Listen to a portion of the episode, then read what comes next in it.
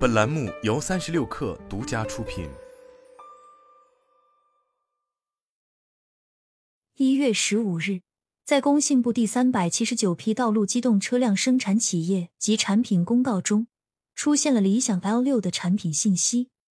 同一天，理想汽车高级副总裁邹良军在接受观察者网等媒体采访时表示，理想 L 六将于二零二四年四月上市。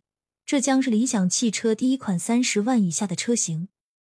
从产品矩阵来看，L 六是理想汽车增程系列的第四款车。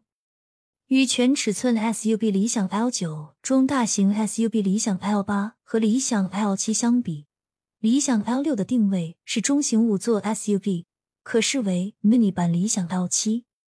在外形设计上，L 六保留了理想 L 系列车型的贯穿式灯光设计、隐藏式门把手等。根据工信部申报信息，理想 L 六的长宽高尺寸分别为四千九百二十五毫米、一千九百六十毫米、一千七百三十五毫米，轴距为两千九百二十毫米。新车可选装激光雷达和不同样式的轮网。动力方面，理想 L 六搭载了一点五 T 增程器。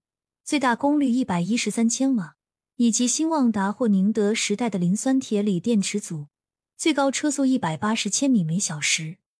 二十万至三十万之间，市场竞争向来激烈。而在试图撬动宝马 X 三、奔驰 GLC、奥迪 Q 五等 BBA 市场之际，理想还需要面对特斯拉 Model Y、华为问界 M 五、M 七、小鹏 G 六以及即将上市的领跑 C 幺六等竞品产品。此前，理想汽车 CEO 李想也曾在微博上表示，二零二四年的挑战目标之一是单车型月销三万。理想 L 六则被视为扛起销量重任的车型。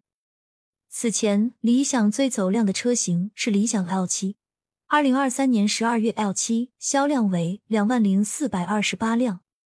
二零二四年是理想汽车的产品大年，除了理想 L 六之外。理想的纯电旗舰 MPV 车型 Maggie 以及三款纯电产品也将于今年发布。